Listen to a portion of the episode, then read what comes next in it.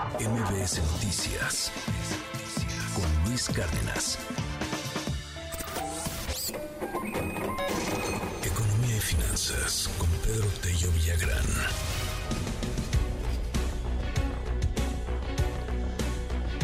En junio descendió el desempleo gracias al aumento del empleo informal, algo de lo que platicábamos hace un momento con el subsecretario Gabriel Llorio.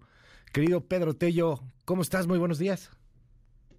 Luis, buenos días. Qué gusto saludarte a ti y también a quienes nos escuchan. En efecto, hace unos minutos en la entrevista que eh, tuviste con el subsecretario Gabriel Llorio, él comentaba que gracias a los cambios en la regulación del outsourcing, más los efectos favorables de la reforma laboral, señalaba él casi textualmente, se ha incrementado considerablemente el empleo formal hasta alcanzar niveles récord, de acuerdo con los datos del Seguro Social, y también ha provocado el descenso a niveles históricos de la tasa de desempleo. Es cierto, los datos del Seguro Social dan cuenta de un aumento sin precedentes en el total de personas registradas en el sector formal de la economía y que cuentan al mismo tiempo con alguna cédula en el IMSS. También es cierto que la tasa de desempleo, de acuerdo con lo que ayer publicó el INEGI, ha disminuido a niveles prácticamente sin precedentes. Pero lo que no es del todo cierto, Luis Auditorio, es que estos eh, cambios favorables o estos datos favorables el aumento en el registro del IMSS y el eh, descenso en la tasa de desempleo tengan que ver única y exclusivamente con la regulación del outsourcing y con las reformas laborales impulsadas al inicio de esta administración, porque hay un tercer factor y temo que este tercer factor, por lo que tiene que ver con los datos correspondientes al mes de junio de este 2023, es el que ha impulsado, por una parte, un repunte en el empleo en la actividad económica de nuestro país en general, y dos, ese retroceso del nivel de desempleo hasta, eh, hasta una escala prácticamente histórica. De acuerdo con lo que el INEGI ayer publicó, resulta que en el mes de junio se crearon 419.085 eh, puestos de trabajo, de los cuales 417.164, es decir, el 99.5% se presentaron en el sector informal de la economía y solo eh, una proporción muy pequeña, menos de 2.000 empleos, correspondieron al sector formal de la actividad económica de nuestro país.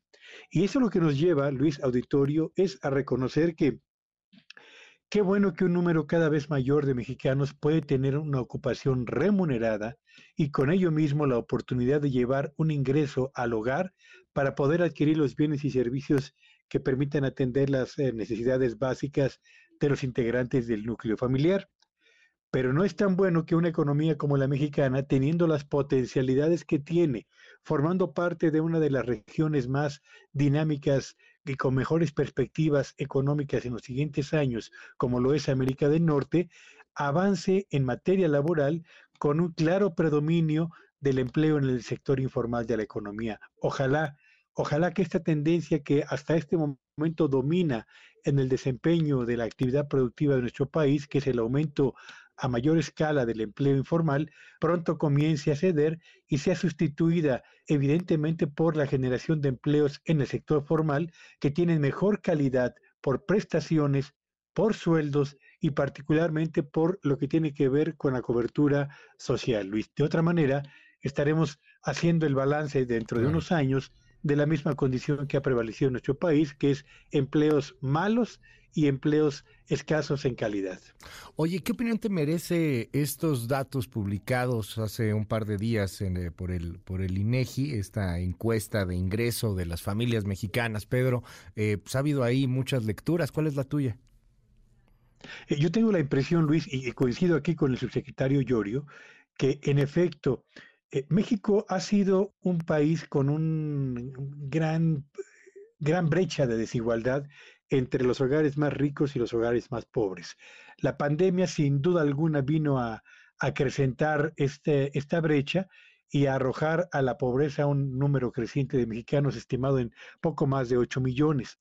tengo la impresión de que la recuperación que se presentó a partir de la eh, paulatina dilución de la pandemia en nuestro país, sumado a los programas sociales, particularmente la pensión a adultos mayores, permitió que buena parte del efecto de empobrecimiento provocado por la pandemia se fuera diluyendo. Y ciertamente tenemos hoy un país muy desigual, aunque en menor medida del que teníamos antes de la pandemia y ciertamente de acuerdo con las estimaciones que se han hecho hasta este momento, en México se ha reducido el número de pobres y pronto lo va a dar a conocer y lo va a corroborar el Coneval. Pero, y aquí está la cuestión más importante, Luis, el hecho de que se disminuya el número de pobres no significa que regresaremos al nivel de eh, pobreza que teníamos antes de la pandemia. Me parece que tenemos todavía un mayor número de pobres hoy que los que teníamos antes de la pandemia. Y lo más preocupante es que mientras hacia adelante el crecimiento de la economía mexicana sigue siendo lento e intermitente, como lo ha venido siendo desde los años 80, difícil tendremos, difícilmente tendremos una reducción significativa en materia de pobreza y difícilmente se cerrará la brecha de desigualdad que prevalece en nuestro país. Gracias, Pedro. Bonito fin de semana. Te seguimos en tu red. ¿Cuál es? Sí, Twitter en arroba Petello Villagrán y que te tengan un espléndido fin de semana. MBS Noticias con Luis Cárdenas.